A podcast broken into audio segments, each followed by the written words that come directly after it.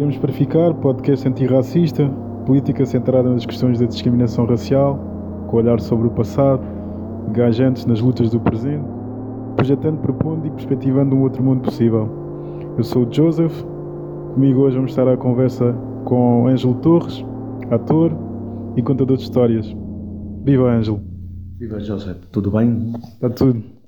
Um, para começar, eh, podias contar-nos uma pequena história?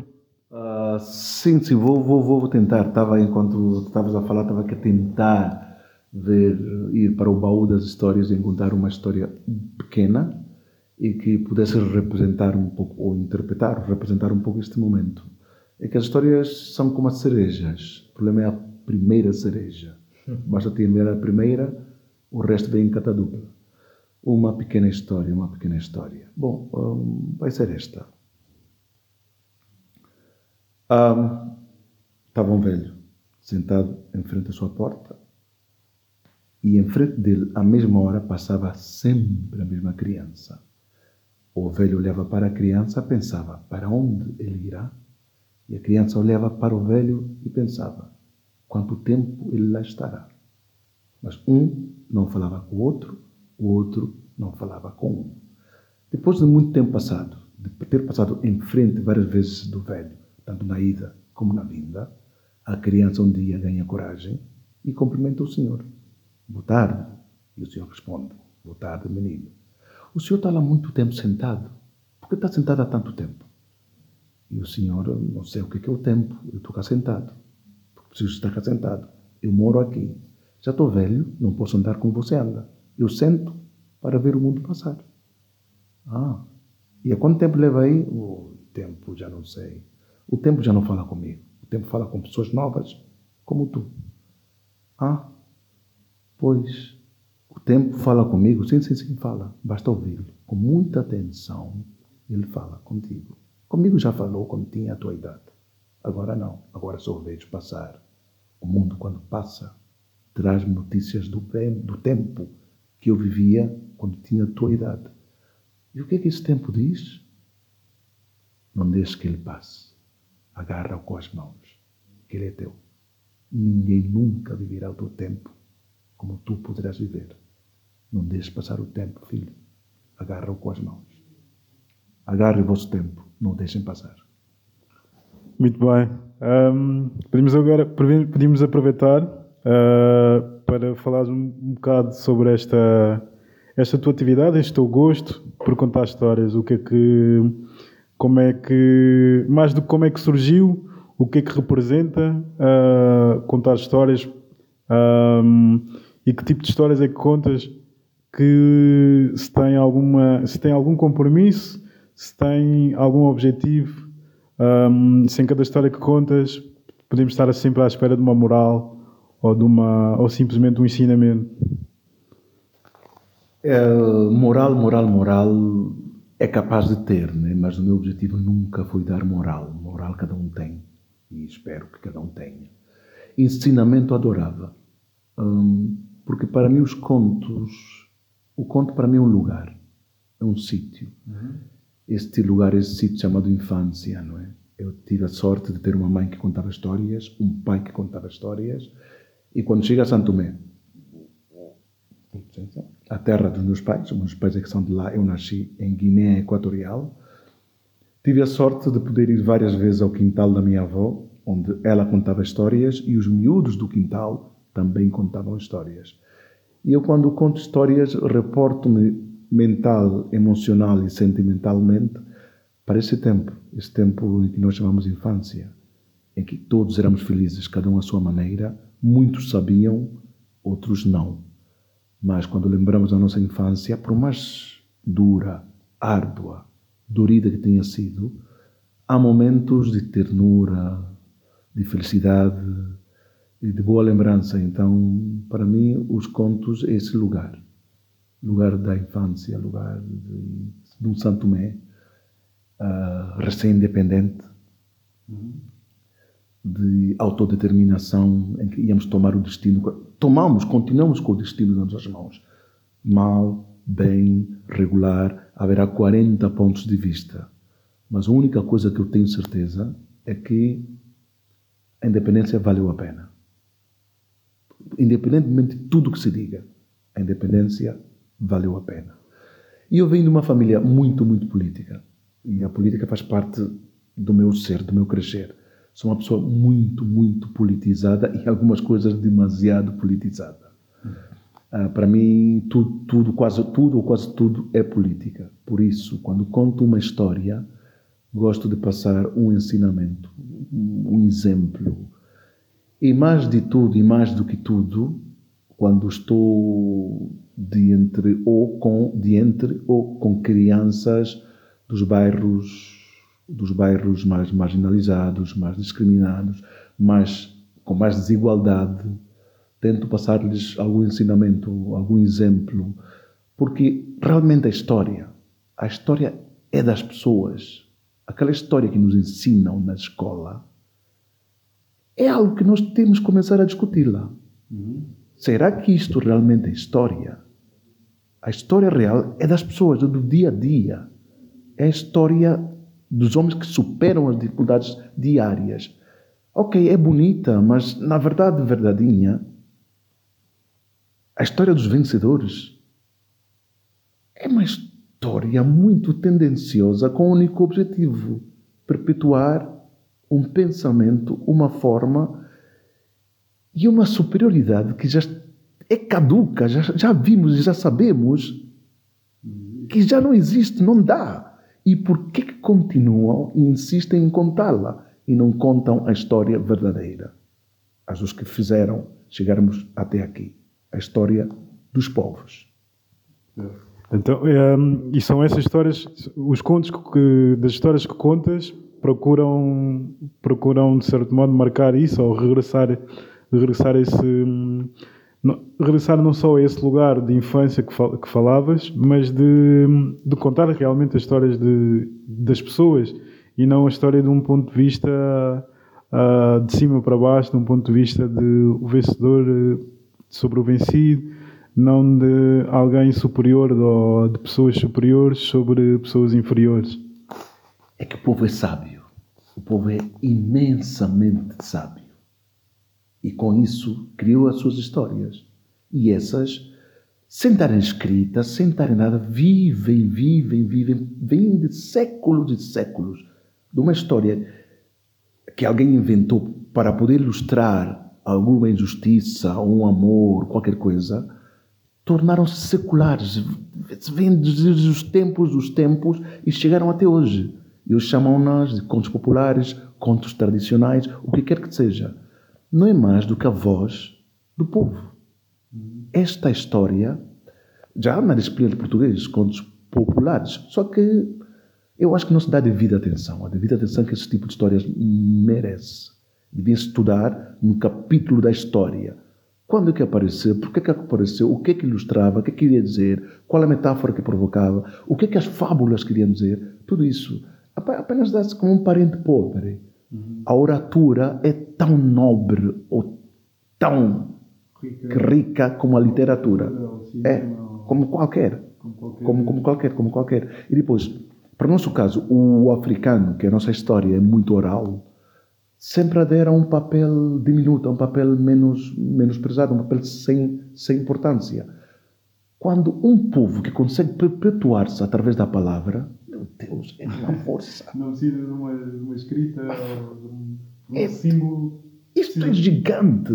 Precisa de pessoas para Pessoas para perpetuar e passarem de palavra em palavra. Nós estamos nos ombros, não sei de quantos gigantes que, estão, que nós estamos em cima dos ombros deles dos que não são, não se consideram, são gigantes. Nós somos os descendentes de gigantes. Sim. E nós devemos ter orgulho nisso. Somos grandes por causa disso.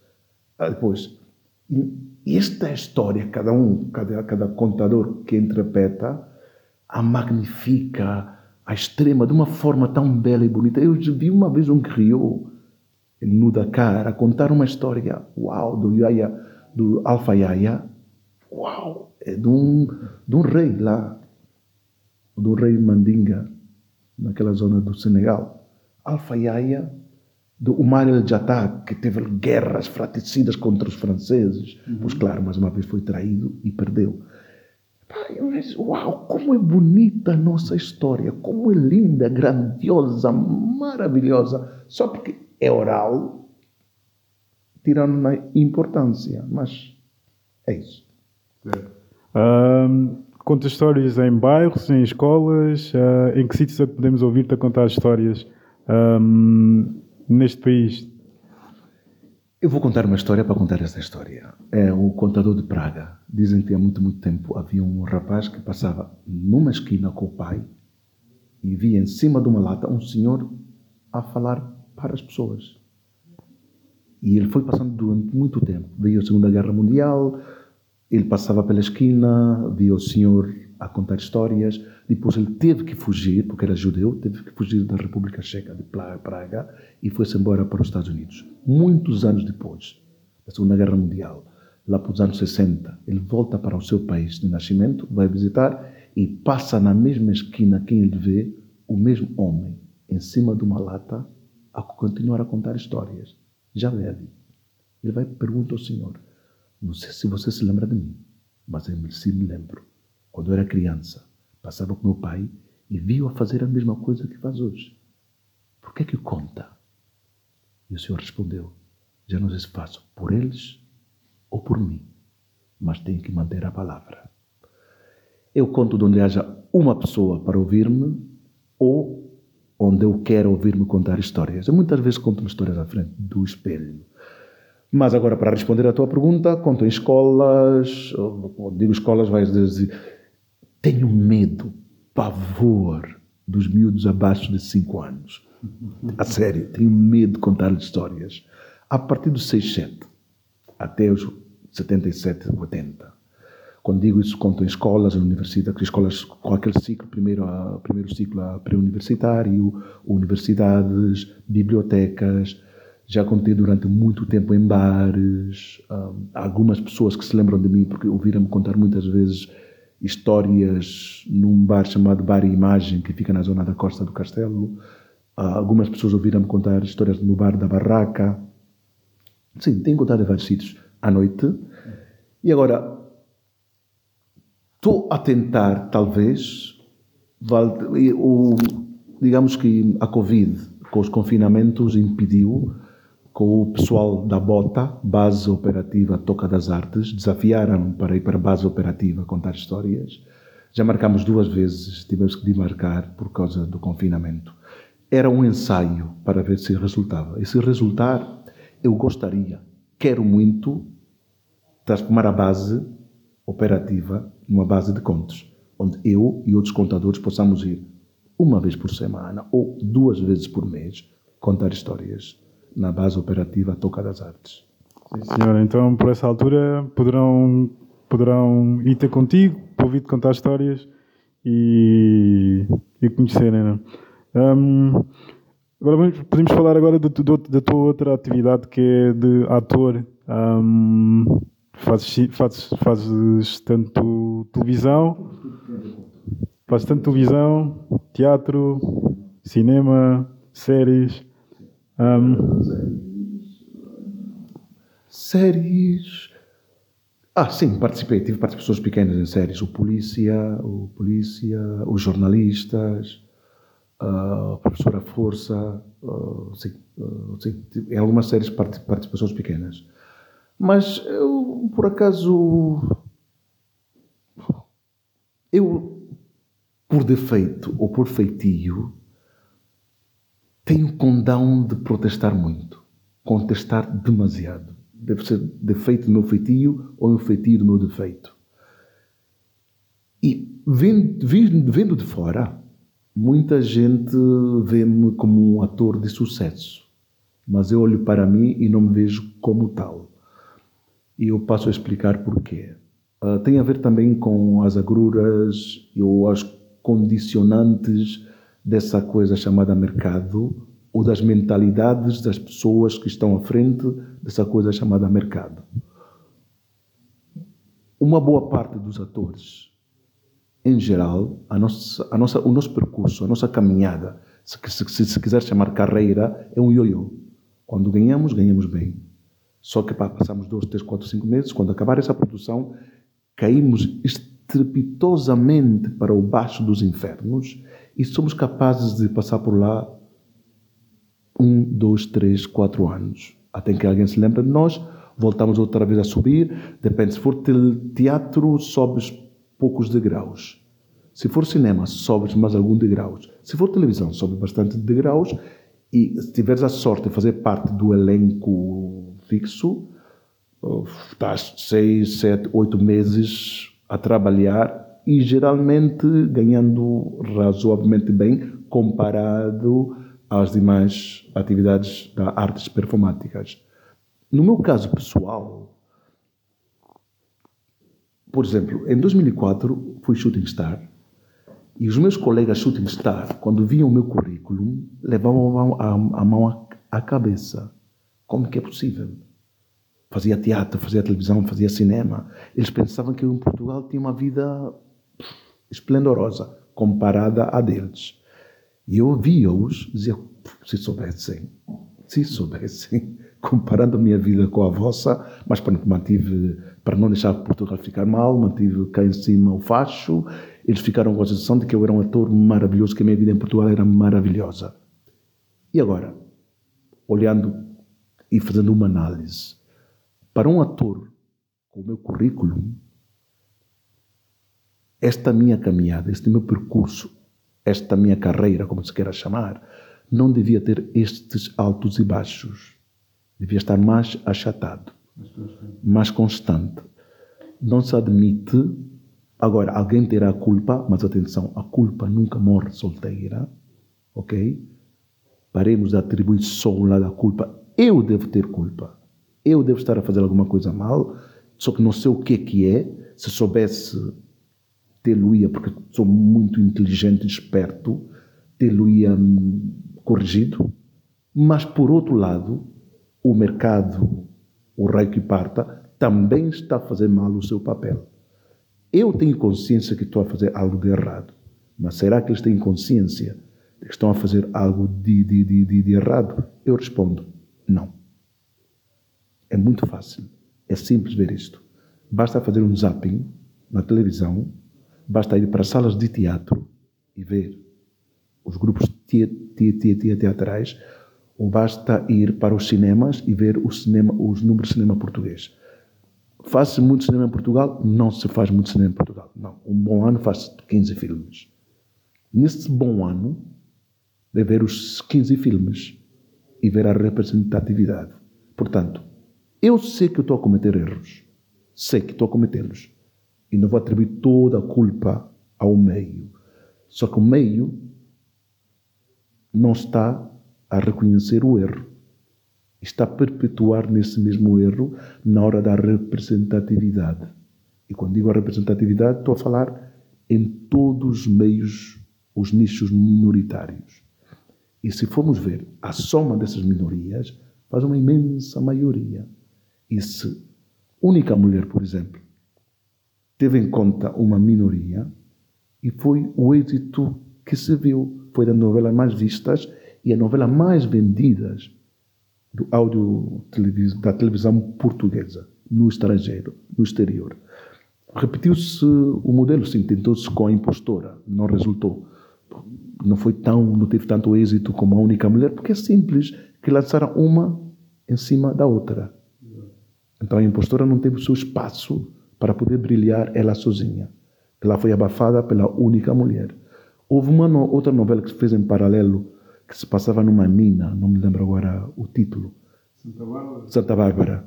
Grande novela, grande realização, grandes atores, grande tudo. Só que a Santa Bárbara não teve o êxito que merecia porque apareceu no tempo da única mulher.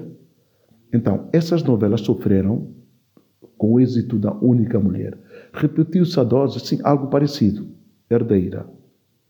E, e a minoria foi a cigana. Herdeira foi o que foi. Um sucesso abraçador. Agora, volta-se a repetir? Não.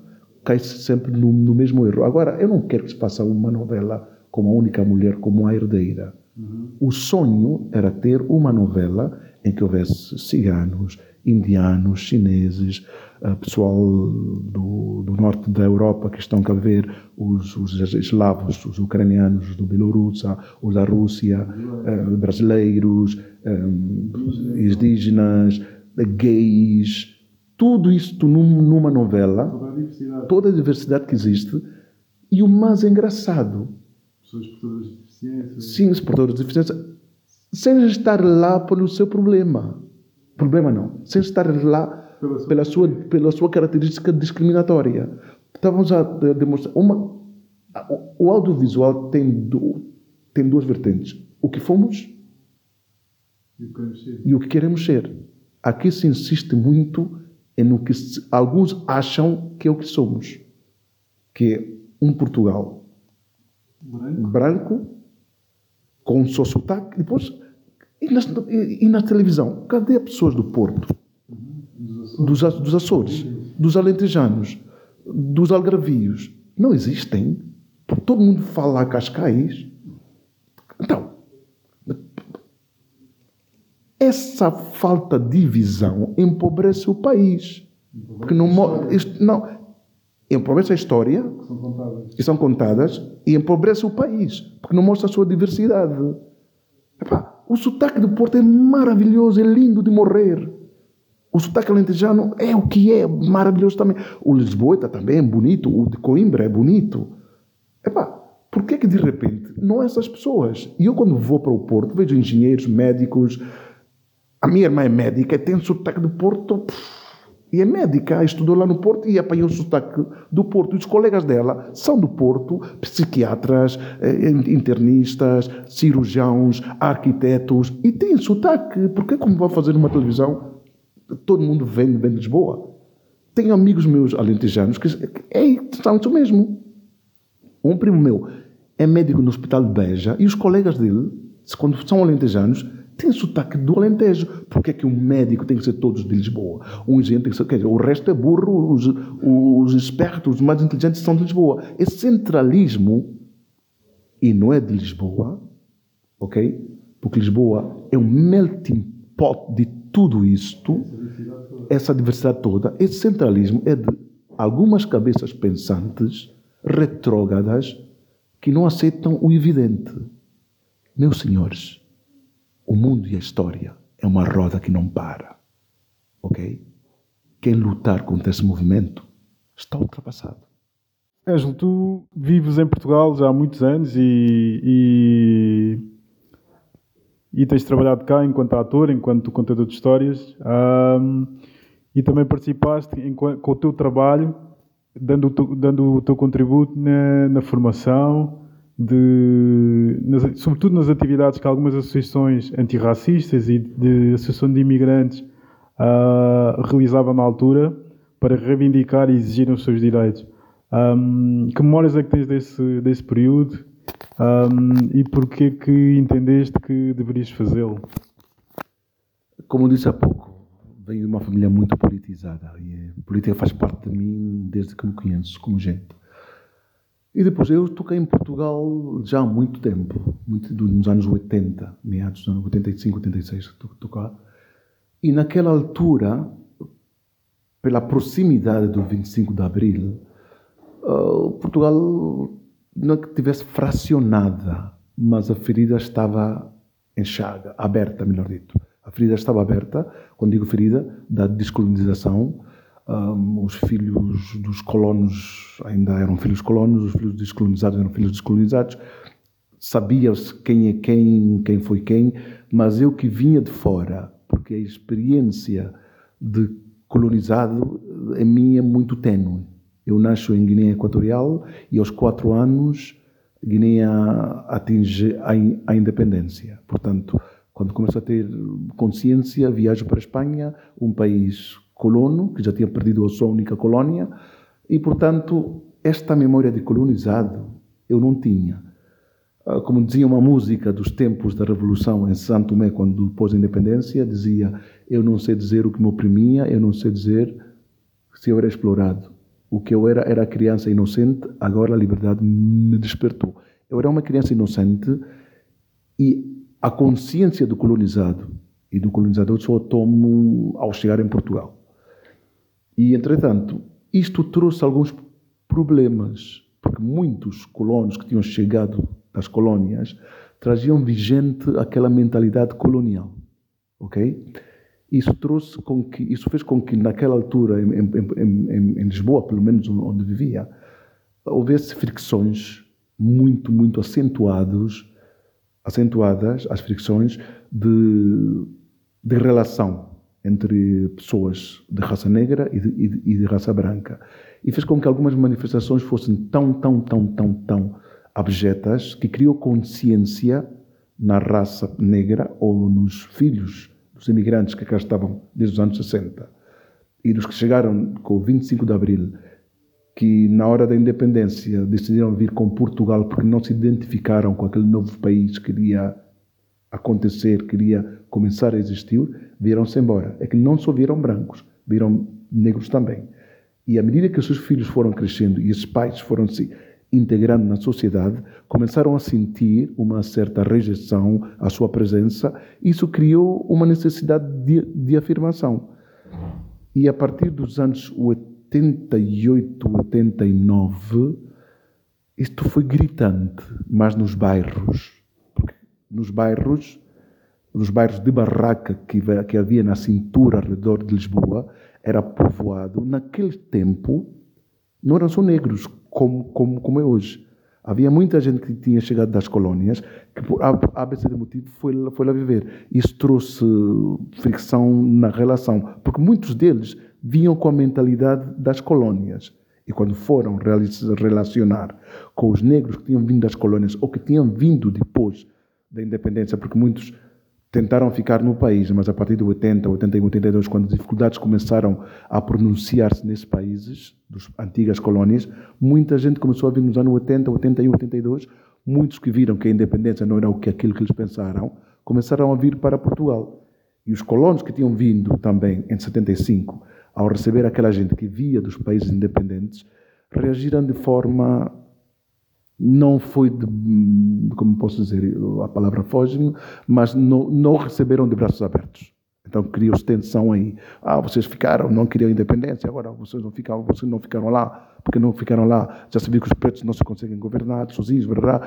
Que fazem, fazemos, fazem falta lá brancos. Isso trouxe tensão e fricção e conflito entre esses dois grupos populacionais. E com esses conflitos, a consciência dos discriminados, aqueles que se sentiram menosprezados ou discriminados ou posto de parte pela sociedade e fez com que começassem a aparecer associações racistas contra o racismo, associações contra o racismo, Frente Antirracista, SOS, Mãos Unidas, Juntamon, ah, os cabo-verdianos que tinham prática de associação, porque é, é, a comunidade mais antiga em Portugal, têm prática de associativismo desde os anos 60, com, com, com, com a palavra está a fugir, com a dissolução de casas do, de, de Império, isso fez com que aparecessem vários grupos de estudantes desde aquela altura e muitos ficaram por cá. Associação de Cabo Verde, que está uh, em cima da papelaria Burrol, uh, da livraria Buchholz, existe desde os anos 60, creio eu. Portanto, já, Marquês de Pombal, já havia prática de associativismo. E com essa prática fez com que aparecessem vários grupos, várias associações de Cabo Verde, em vários bairros de, de barraca, onde a situação de vida era precária mesmo. Então as pessoas organizaram-se para poder exigir melhores condições de vida. E a partir dessas associações, começaram a aparecer associações contra o racismo. E eu, um, o, o aparecimento da SOS na minha vida, SOS Racismo, foi um mero acaso. Um grupo de estudantes de Erasmus, os primeiros Erasmus, os estudantes que vinham cá para estudar português e, estrangeiros no início dos anos 90, conheci três ou quatro que me falaram do SOS Racismo. Naquela altura, a reunião dava-se na Herculano Ribeiro, não sei, Herculano Ribeiro, não, Rodrigo da Fonseca, no seu número. Foi as primeiras reuniões que eu fui da SOS Racismo foi na Rodrigo da Fonseca. Fui atrás do Roberto, Júlias, eh, Francescas, já não me lembro os, os outros nomes, Lívia. E fui lá parar por um acaso. E, e qual foi o meu espanto? Uau, identifiquei-me porque já tinha sentido uma ou outra manifestação racista e de repente vi um grupo de pessoas que falavam sobre o tema e coisa que em muitos ambientes ou em muitos grupos profissionais ou não é um tabu, não se fala. porque ser racista é, é pejorativo, né? É demodé, implica ser uma pessoa não culta, implica ser uma pessoa conservadora, implica ser um, uma pessoa retrógrada, implica ser um, uma pessoa que não está com as ideias de, vigentes no momento. Então, ser racista, como não é de moda, ninguém aceita sê-lo, mas também ninguém o fala. Em muitos meios, se falares em racismo, ah, lá estás tu, outra vez a queixar-te. E com essas desculpas, uh, não sei quê, as pessoas não veem que estão a evitar de falar do problema. E lá, estava cá uns 4 ou 5 anos, e como volto a repetir, tenho um passado muito político da minha família, eu nunca tive possibilidade de falar disto entre amigos ou entre pessoas, porque as pessoas evitavam de falar sobre isto. E quando encontro esse, esse racismo, falava-se nisso abertamente, discutia-se. E ao discutir, quando tu aceitas a existência do problema, é porque tu queres resolver o problema. Estás à procura de soluções para o problema. Quando tu negas a existência, é porque tu não queres resolver o problema, não queres enfrentá-lo de frente. E eu vi lá um grupo de pessoas com vontade de resolvê-lo e olhar para o problema de frente. E a partir daí começamos a fazer, a ver atividades, ações uh, de sensibilização, ir a bairros, falar com pessoas e sentir dentro da associação que vocês estão a criar para tentar resolver os vossos problemas do bairro, há um problema também subjacente, que é o racismo. E há esta associação e esta associação que quer representar esse problema, quer falar sobre este problema. E foi momentos bastante bonitos, importante na minha integração em Portugal. E o ponto alto foi a morte do Zé, do, do, do Zé Carvalho, e daquelas coisas é que eu estava lá. Estava lá na festa. E sim. E aconteceu. Daquelas coisas que não tem explicação. Não... Como é que um grupo de pessoas agride a pessoa dessa forma só pelo fato dela pensar como, como pensa? E o segundo ponto alto foi do Alcindo Monteiro. Portanto, o problema estava diante dos olhos de toda a gente. Não havia como escamoteá-lo. Não havia como escondê-lo debaixo do tapete. Estava aqui, estava presente, estava a existir. Estava na hora de se começar a falar deste assunto abertamente, discuti-lo, para poder arranjar solução. Ou chegar. Conclusão é difícil, solução quizá também seja difícil, mas falar sobre o problema é torná-lo presente, é aceitar que existe e ao existir, aceitar que existe, é a forma mais rápida de chegarmos a uma solução. E eu sinto que aqui não há vontade de discutir esse problema. Não há vontade de falar sobre o problema. A vontade que é, é fingir que não existe com aquela desculpa, um clichê de Portugal ser um país não racista. Quando se diz, vou-me corrigir, existe racismo em Portugal. Se Portugal é racista, pode-se discutir, porque na sua Constituição há, uma, há um artigo que condena o racismo. Há leis antirracistas, mas agora ela põe-se na prática, ela é aplicada. Podemos discutir isto. E é com essa discussão é que chegaremos à conclusão se o país é racista ou não. Agora, se existe racismo, está muito próximo de ser racista, se se tomar medidas.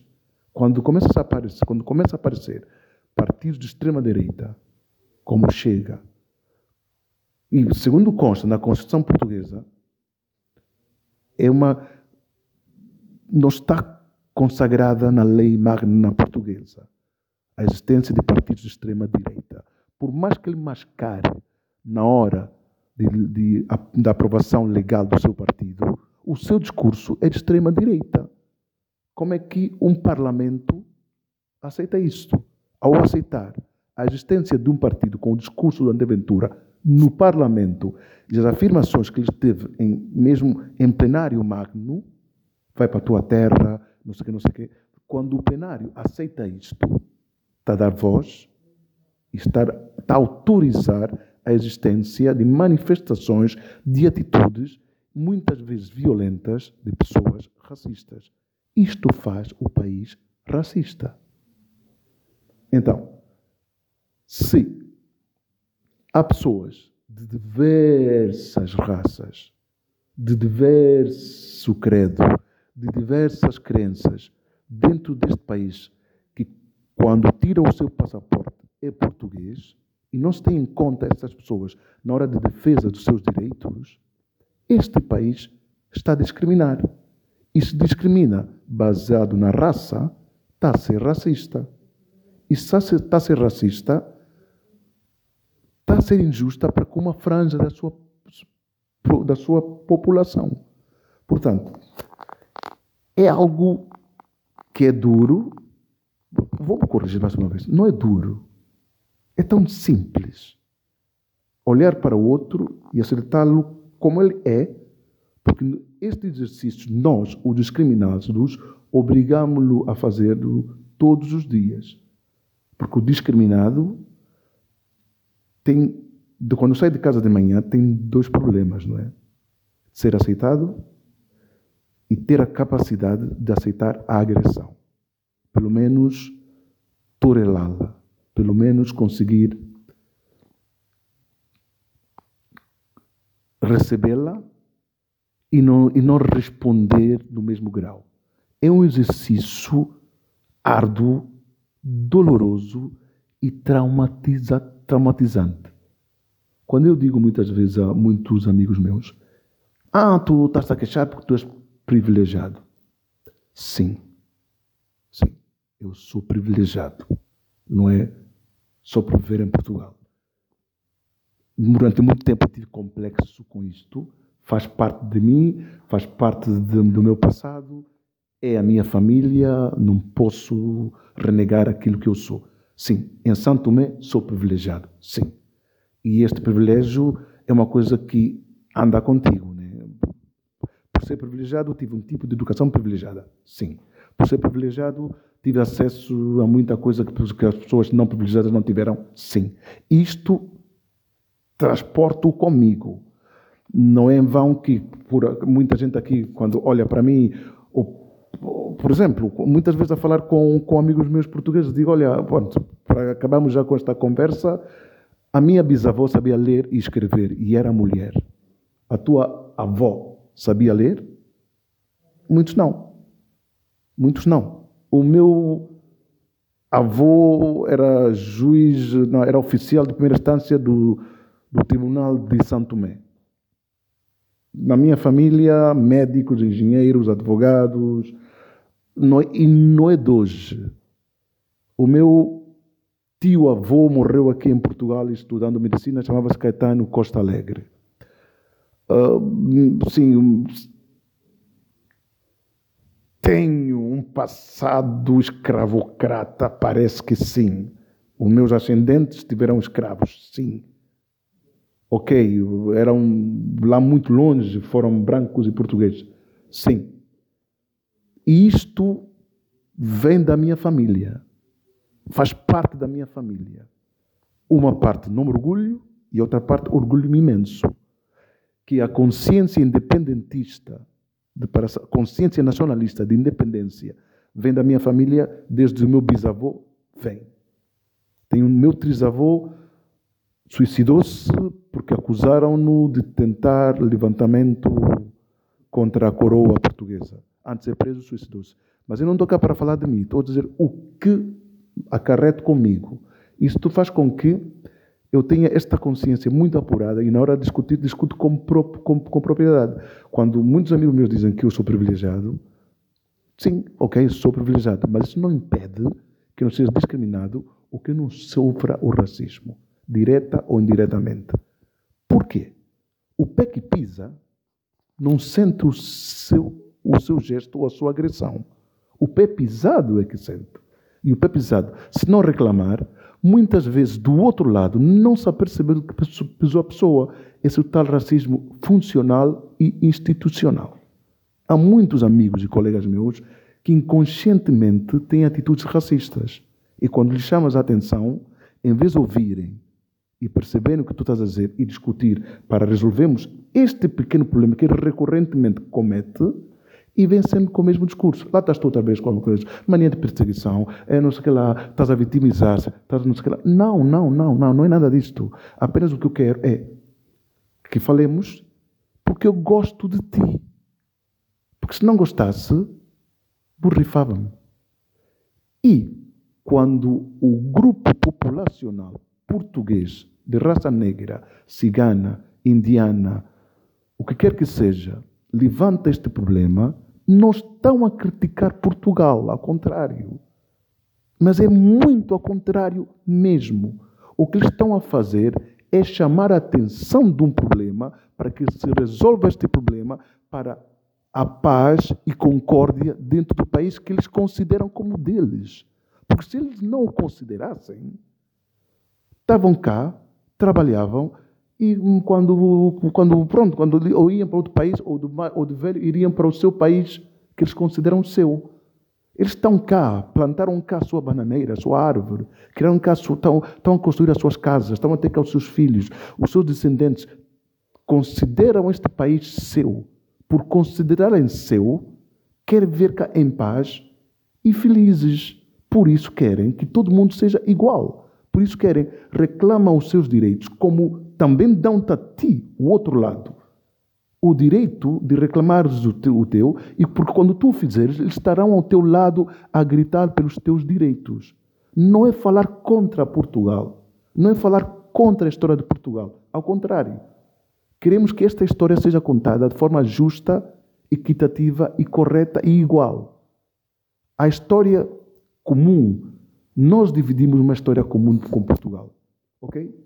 O conhecimento não é unívoco, é bionívoco. Se Portugal é o país europeu que melhor conhece a África, então os PALOP são os africanos que melhor conhecem Portugal.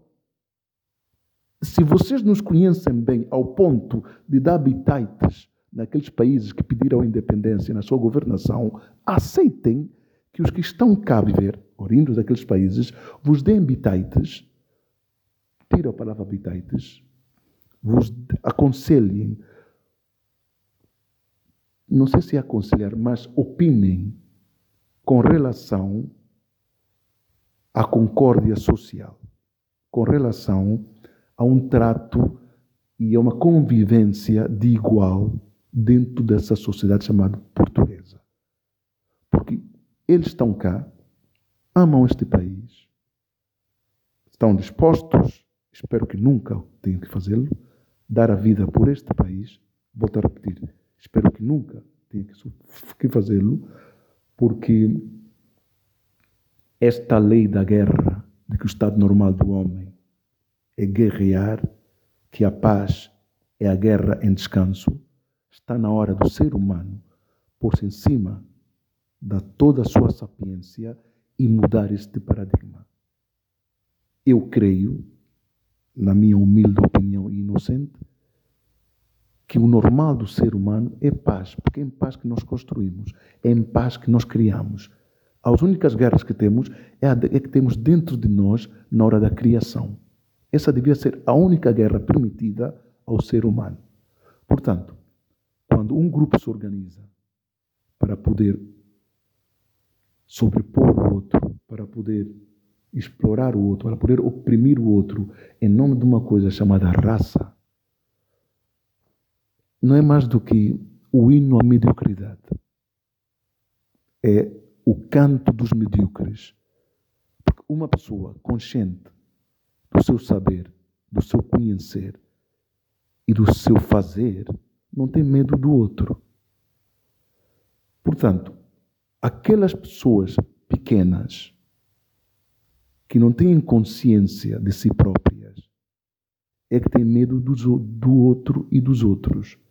Se eu tiver consciência, eu não tenho medo e receio de ninguém, porque, volto a repetir, há quem chame vaidade, há quem chame hum, soberbia, há quem chame esnobeira. Eu sei do que sou capaz e, por saber do que sou capaz, estou consciente do que não sou capaz. Ok? E ao saber isso, conheço perfeitamente os meus limites. Isto faz de mim grande. Quando vou jogar, tenho certeza de uma coisa: vou ganhar. Porque quando vou perder, perco com o riso nos lábios. E nessa perda, saí ganhando, porque aprendi. E ao aprender, meti mais um ovo na minha, no, meu, no meu cabaz que me tornou mais forte. Estou, como dizia o, o, o poeta, eu guardo todas as pedras do meu caminho. Estou a construir o meu castelo de saber. E no outro dia fui fazer uma coisa e a miúda queria maquiar-me e queria tirar as olheiras que eu tenho embaixo dos olhos. Eu disse: Não, isto faz parte de mim. O dia que eu esconder é porque tenho vergonha da noite que eu passei que eu ganhei estas olheiras. Eu gosto de todos os dias da minha vida. Eu não sou daquele conceito que há, esta, esta nova moda que há, este elogio, esta fixação, essa paranoia pela juventude, esta paranoia. Não, não, eu adoro. Eu digo muitas vezes, estou velho. É para diga assim, está jovem. Não, eu gosto de ser velho e gosto de cada ano, cada dia da minha vida. Eu quero chegar aos 80 anos e gostar dos meus 80, cada ruca do meu rosto, cada ai que me dá o reumatismo. Gosto de tudo, gosto de tudo, tudo. Cada dia do meu, do, dos meus 56 anos eu gosto. Porque cada dia da minha vida foi uma pedra que eu pus dentro desse edifício, desse castelo que eu estou a construir, que é a minha vida. Espero, quando isto acabar, tenha valido a pena eu tinha deixado aqui um castelo que vale a pena visitar de vez em quando. Que quando um miúdo for a uma biblioteca, ou for para, um, para uma cinemateca, ou for para qualquer sítio e veja algo que nomeie o meu nome, eu deixei ópera. Eu deixar ópera, deixar um castelo que valeu a pena visitar. Se todas as pessoas se dedicassem a preocupar com cada pedra, cada pedregulho, cada ruga, cada coisa que passa no seu dia a dia, se nos preocupássemos isso, de engrandecer-nos todos os dias, em vez de estar a olhar para o outro, eu acho que esta discussão teríamos, porque é bom discutirmos, mas teríamos em outro grau, com outro tipo de consideração, com outro tipo de preocupação, com outro tipo de abordagem e, acima de tudo, com outro tipo de humanidade. Porque, no final do dia, começamos e acabamos todos da mesma forma. Como me ensinou minha mãe no outro dia. Ninguém nos salva a vida. Nos salvam dessa morte. Estamos todos a caminhar. Nascemos para morrer. Então, vamos morrer todos em, em irmandade. Vamos morrer todos em concórdia. Seria ideal, seria fantástico, maravilhoso. E o mais engraçado é que o que estou a dizer já, já, já, já 50 mil pessoas já disseram isso. Mas parece que não queremos ouvir, não queremos escutar. Temamos, temamos em negar o evidente. Como eu disse há pouco tempo. A história é uma roda gigante. E quem lutar contra ela vai ser esmagado por ela. Deixem a história fazer o seu caminho. Porque ela está a fazê-lo. Uh, Existe racismo em Portugal, não há dúvidas disso, embora não existam leis que, que sejam discriminatórias, explicitamente discriminatórias, a verdade é que existe racismo um modo estrutural, desde a, desde a justiça à habitação. Sabemos que pessoas racializadas em Portugal sofrem, um, sofrem nessas áreas e em outras. Uh, no mundo da cultura não é diferente.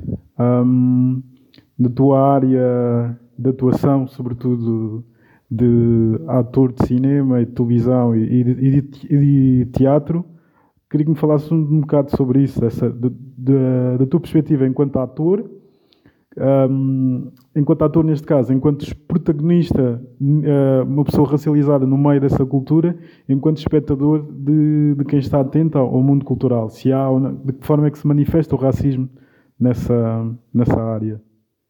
Por exemplo, é algo de que não se fala.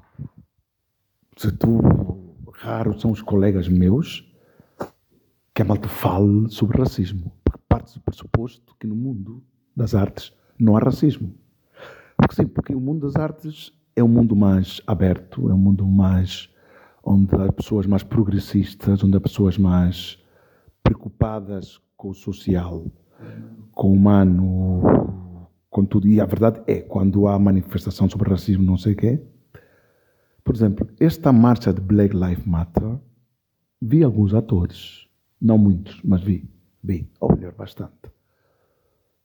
Sim, vi alguns. Um, Agora, falar sobre racismo é um, é um tabu nesse meio. E depois, basta ser um espectador, não precisa ser, não precisa ser um espectador atento, basta ser espectador para ver, como disse há pouco tempo.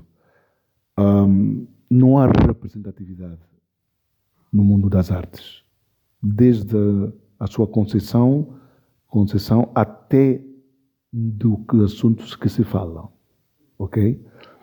Um, depois, pode ser, não há muitas obras, um, não há muitos autores de teatro africanos, mas temos nos Estados Unidos muitos autores negros, muitos. Esses são representados em Portugal, uh, não muitos. Depois também temos, temos um grupo de teatro chamado Griot, que ela própria, por uma questão de integração também e aceitação, ela própria aborda poucos temas desses. Mas basta um grupo de negros fazerem um clássico já é uma forma de afirmação também. Mas seria bom que começássemos a divergir um pouco de verdades, de opiniões, de pontos de vistas. Como os diz o ditado africano: o dia que o leão contar a história, a história da caça vai ser outra. Porque ouvimos só a história do caçador. O dia que o leão contar como que ele foi caçado, o ponto de vista, a opinião será completamente diferente. Para dizer o quê? É necessário outras verdades, outros pontos de vista, outra maneira de ver o mundo, dito por outro tipo de pessoas e também ditas pelas mesmas pessoas que são as que dizem hoje, quando digo no teatro, no cinema, na televisão. É necessário. Enquanto não houver isto, teremos sempre uma verdade una, ditas pelas mesmas caras, pelos mesmos corpos e pelos mesmos sentimentos. Isto é um trabalho que nós temos que fazer em conjunto, mas enquanto o outro lado se negar, teremos que fazê-lo como as nossas, essas três atrizes que fizeram a Aurora Negra agora no Teatro Nacional. Oh, e a peça foi muito bem recebida, casas cheias, e a esmagadora maioria dos espectadores eram portugueses brancos. Um, mas uma das minhas lutas e dos meus sonhos, chegamos perto. Quando fizemos a obra Geração da Utopia, na Barraca, 60 a 70% dos espectadores eram negros.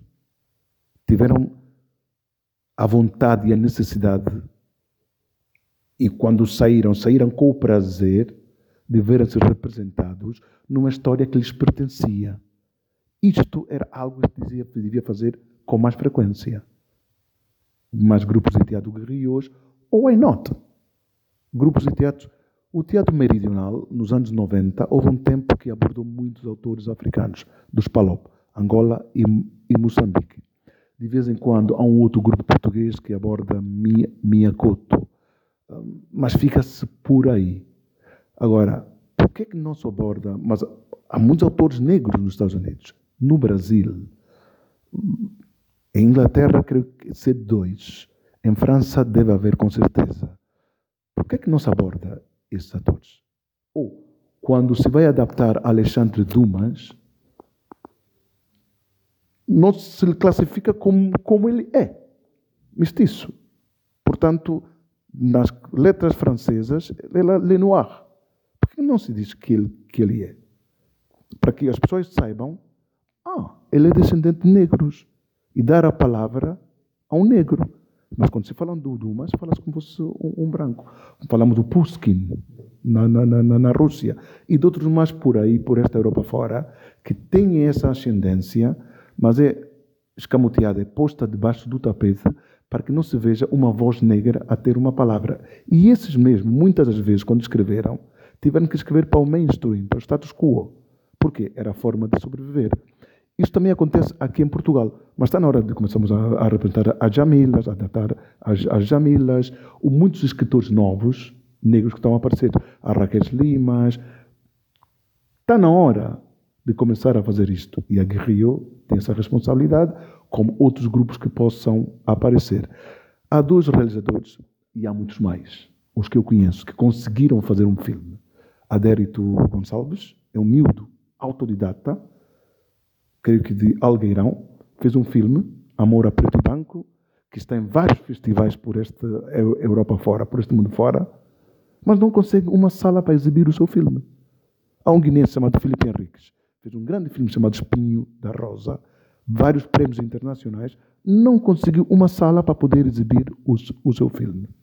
Enquanto existir, ok, é o mercado, é o Diabo 4, acontece o mesmo com o cinema português, é verdade. Mas enquanto o governo português não defender o cinema português dentro das salas, porque esses dois filmes são portugueses. Foi feito por atores portugueses de origem africana. Enquanto o Estado português não defender o cinema português nas salas, estaremos a cair nesta terra de ninguém, onde, como disseste há pouco, embora exista, existam as leis, a sua aplicação é praticamente nula. Por quê? Os executores dessas leis epá, têm preconceito. Raciais, de género, quando digo de género, género masculino e feminino, de género de orientação sexual, religiosos, quando um juiz, aquele escândalo do ano passado do juiz do Porto em relação a uma senhora que tinha sido violada, vê as cabeças que aplicam as leis neste país.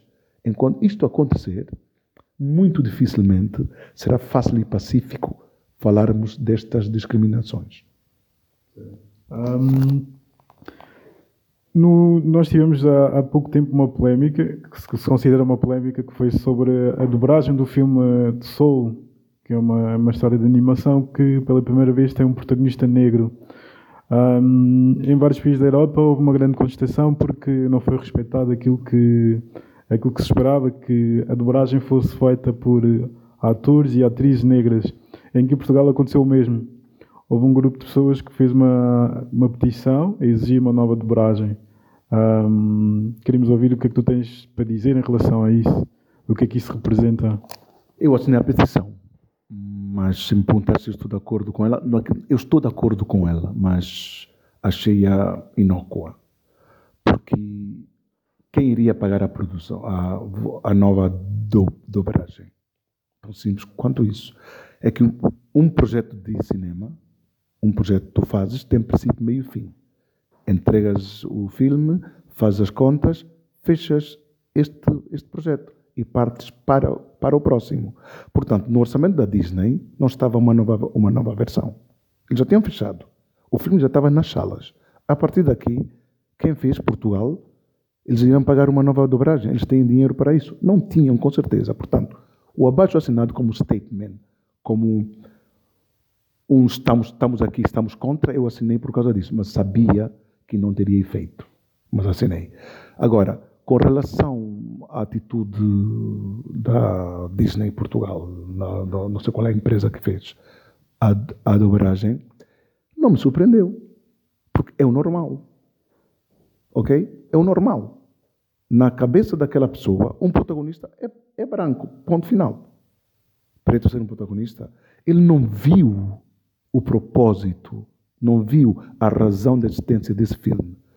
O que acometeu a Disney fazer isto, o que levou Disney, preparado por quatro anos, abordando todos os pontos que se podia, porque levaram quatro anos, não sei quantos jornalistas, quantos sociólogos, para escrever este conteúdo escolher-se um preto com um propósito.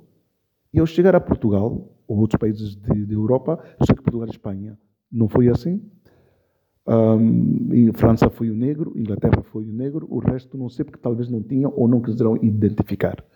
Um, mas pronto, neste caso português e espanhol que eu sei, não lhes passou pela cabeça, porque o normal é que não é o primeiro filme, ok? Houve variadíssimos filmes em que foram dobrados por negros na sua origem e quando chegam a Portugal, pôs pessoas brancas a imitar sotaques de, de negros. Portanto, ia cair no ridículo do, do clichê e com isso é uma manifestação racista, ponto final. E as crianças em casa ouvem aquilo e partem do pressuposto, criam a imagem, o clichê que os pretos falam assim. Quando se sabe, qualquer país do mundo tem a sua pronúncia, ok?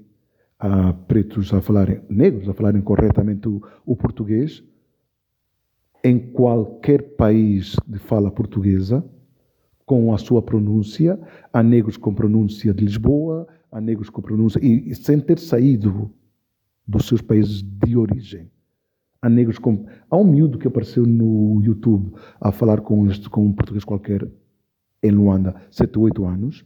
Ele deve ter ouvido, ele deve, ter, ele deve, deve ouvir muitas vezes RTP. Ele fala com sotaque de Lisboa.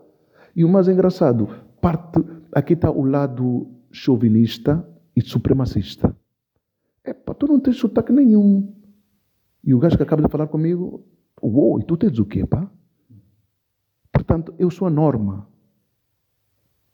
Tu és a imitação, tu és a cópia. O, do, o, o, o sotaque do Porto.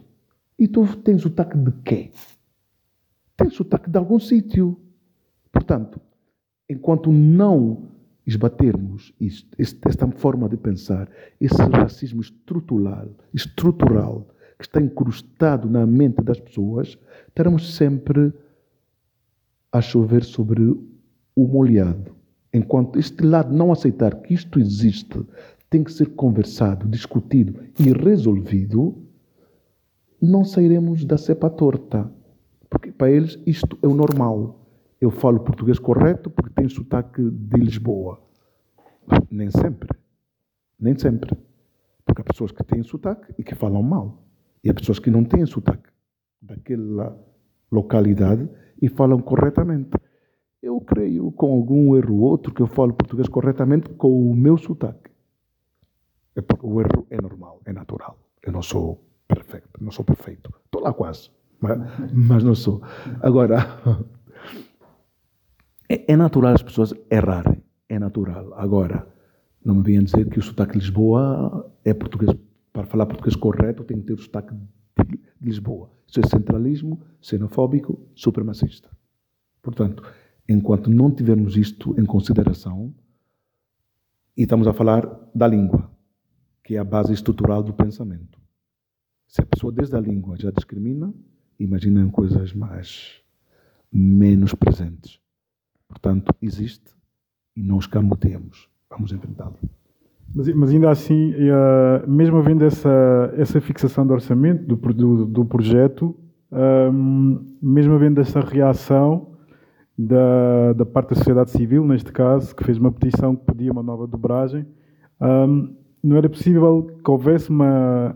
Se estivéssemos num outro nível de compromisso com políticas antidiscriminatórias, não haveria vontade política para que se revertesse isso e, e, e, respeitasse o compromisso do próprio filme e passasse uma mensagem de que realmente estamos a enfrentar o problema e não simplesmente a escudar-nos, neste caso, com, com esta fixação do, daquilo que é o projeto.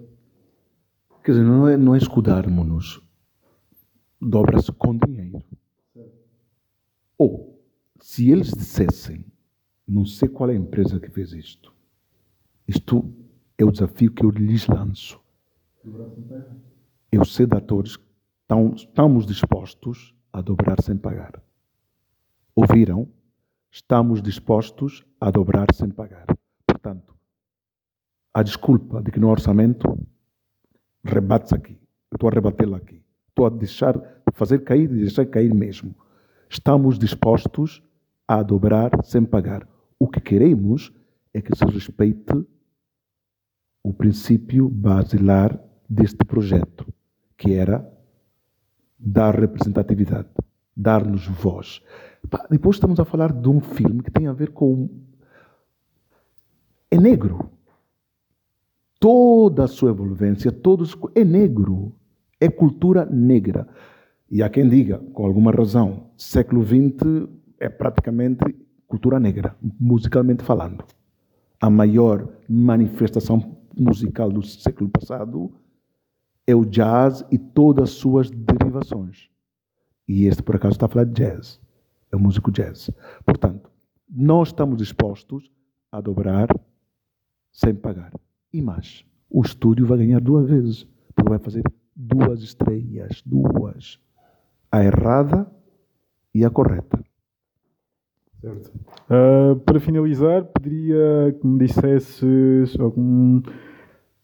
que falasses o que é que pretendias ou o que é que gostavas que acontecesse, que tivesse já a acontecer, não só a nível político, em termos de políticas de, de antidiscriminação em Portugal, mas na tua área, o que é que achas que já deveria estar a acontecer? Um, o que é que gostavas que acontecesse nos próximos tempos? Isto é da minha avó. Cada coisa tem o seu tempo. E quando acontece, não, não poderia ter acontecido antes nem depois. É naquele tempo. E eu quero acreditar que vai chegar o tempo em que a pergunta que tu fizeste deixe de fazer sentido. Uhum. Eu sei que vai chegar o tempo. Mais do que, como diria Agostinho Neto, mais do que esperança e certeza, mais do que certeza é fé. Eu sei que vai chegar esse tempo. Com as conquistas do século XX, o século XX foi um século de conquistas, variadíssimas ordens. Com a conquista que fizemos no século XX, que este início do século XXI está a tremer. E eu percebo porque desse tremor. Eu canto do Fênix, ok? Há, um, há, um, há uma certa facção, facção, ou facção, como se queira dizer, de sociedade que está a ver, não em perigo, nunca esteve em perigo. Na sua mente medíocre, sente que está em perigo a sua superioridade e quer a força toda mantê-la. Como disse há pouco tempo, a roda da história é imparável. Já começou. Os povos abriram os olhos no século passado. Quando digo os povos, digo todos oprimidos, todos, estou incluindo, estou incluindo as mulheres, os anões, os pigmeus, os busquimans, os negros, os brancos, os amarelos, os busquimans, todos, todos, todos tomaram consciência da sua opressão e em uníssono disseram basta, chega. E devagar começaram a emancipar-se. E essa emancipação começou e não tem como parar. Não tem, já não vai parar. Até chegar não sei aonde. Então, há, um, há uma pequena fração de sociedade que erradamente vê perigrar os seus privilégios e está a fazer tudo para per perpetuá-lo. Com isso, só está a atrasar o movimento desta roda, está a dificultar a sua própria existência, porque em vez de ser uma coisa feita de maneira suave, em concordata e em concordância, de forma amigável em irmandade, com amor, como dizia o outro, se eu pedir durante muito tempo e tu não me deres, eu vou tirar. Primeiro tu vais, tu vais me acusar que foi roubado. Depois vais ter que aceitar que eu tirei-o, porque tirei-o à força e foram muitos a tirar. E aí não vai ser, vai ser mais uma vez uma revolução. E a revolução implica mudança de situação. E as revoluções não deviam ser com violência. As revoluções deviam ser de forma pacífica, de forma negociada, de forma conversada, de forma tratada de forma a que a irmandade, como num casamento, faço um contrato porque eu confio em ti. Por isso que eu faço um contrato de casamento tanto união de facto ou de casamento na igreja ou no registro civil. Duas pessoas que se amam fazem um contrato de compromisso de fidelidade até que a morte nos separe. E de vez em quando, por ABC de motivo, tem que se divorciar. O casamento correto é aqueles que se rompem sem conflito. Porque o amor acabou. Esgotou-se. Olhamos um para o outro. Eu continuo a amar-te, mas de outra forma. E outra forma. E outra pessoa disse: Eu também continuo a amar-te de outra maneira. Vamos separar-nos.